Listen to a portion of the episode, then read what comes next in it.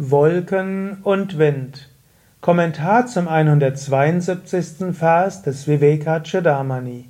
Shankara schreibt: Wolken werden vom Wind zusammengetrieben und vom Wind wieder zerstreut.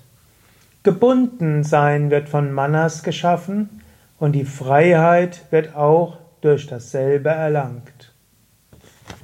Der Geist ist also die Ursache von der Täuschung und der Geist ist auch die Ursache von der Befreiung. Krishna sagt so etwas Ähnliches in der Bhagavad Gita. Er sagt, es ist der eigene Geist, der verantwortlich ist für Freude oder Leid. Und er sagt auch, der Geist ist der Freud des Selbst und der Geist ist auch der Feind von sich selbst. Sei dir aber selbst Freund. In diesem Sinne, alles Gebundensein kommt vom Geist. Übernimm diese Verantwortung. Der Mensch hat eine Neigung, sein Freud und Leid anderen zuzuschreiben.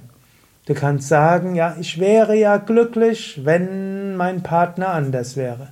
Ich wäre glücklich, wenn meine Mutter anders wäre. Ich wäre glücklich, wenn meine Kinder anders wären.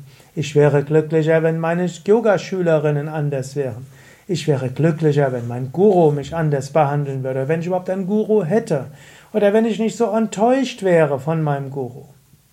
Das sind alles Projektionen des Geistes, alles Ausreden. Vergnügen und Schmerz liegt im eigenen Geist. Auch Gebundensein und Freiheit liegt im eigenen Geist.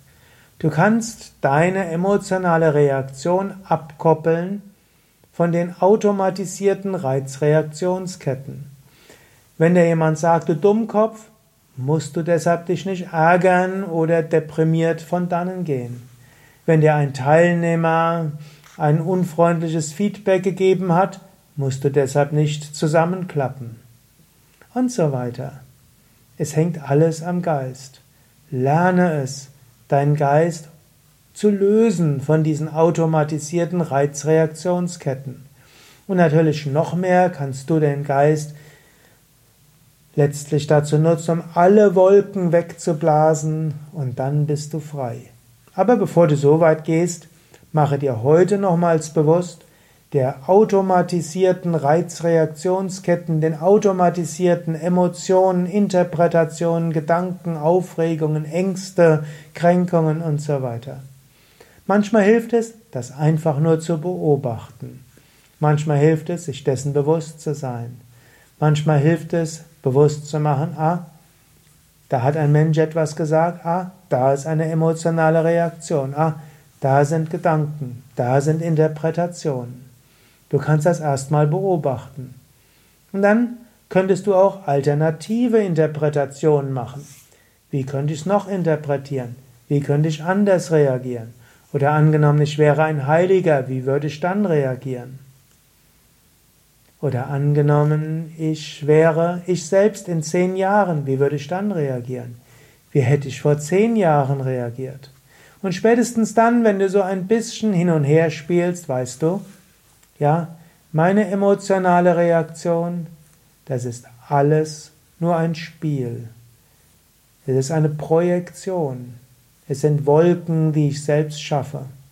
Ich kann diese Wolke wegpusten und ich kann anders dort interpretieren. Mache das. Übe es. Übernimm Verantwortung. Raus aus der Opferhaltung und raus aus der Unfreiheit, raus aus der Getriebenheit, raus aus der Fremdbestimmtheit, hinein aus der Eigen, in die Eigenverantwortung. Ja, das war's für heute. Der Kommentar zum 172. Vers des Vivekachudamani. Mein Name ist Sukade von www.yoga-vidya.de. Ich möchte auch nochmal erwähnen, dass alle über 500 Verse des Vivekachudamani auf unseren Internetseiten zu finden sind. Wir haben die, die gesamte, gesamte Vivekachudamani zusammen mit Sanskrit Text, mit Devanagari, mit Wort für Wort Übersetzung und so weiter. Also alles, was ich jetzt nutze, um diesen Vortrag zu geben. All das findest du auf den Internetseiten und davon kannst du auch, auch ja, Nutzen ziehen.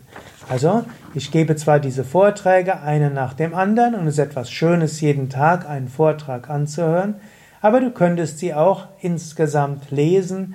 Es gibt diese Vortragsreihe als Podcast, als Audio. Sie werden, diese Podcast-Reihe wird auch transkribiert, sodass du diese auch lesen kannst. Und eben mit Wort-für-Wort-Übersetzung kannst du dir auch noch mehr deine eigenen Gedanken machen.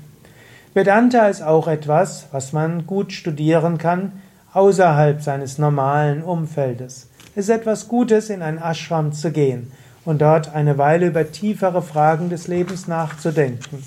Und bei Yoga Vidya gibt es die Möglichkeit für Yoga-Ferienwochen, auch Vedanta-Kurse und auch während der Yoga Vidya Yogalehrerausbildung spielt Vedanta und die Frage, wer bin ich, was, woher komme ich, wohin gehe ich, eine wichtige Rolle. Man könnte auch sagen, für die Interpretation des Yoga ist Vivekachudamani bei Yoga Vidya etwas ganz Entscheidendes. Und wir verwenden in großen Teilen auch die Terminologie des Vivekachudamani, zum Beispiel bei der Yogalehrerausbildung. Und es gibt dann auch für ausgebildete Yogalehrer neuntägige Weiterbildungen Vivekachudamani oder auch Atma Bodha, Tattva Bodha, Aparuksha Anubhuti, um nur einige der neuntägigen Weiterbildungen zu nennen, die jeweils sich auf Werke von Shankaracharya beziehen. Wir haben auch Upanishaden-Weiterbildungen, Bhagavad Gita-Weiterbildungen, Yoga Vasishta. Und so hast du vielfältige Möglichkeiten, tiefer ins Yoga hineinzukommen.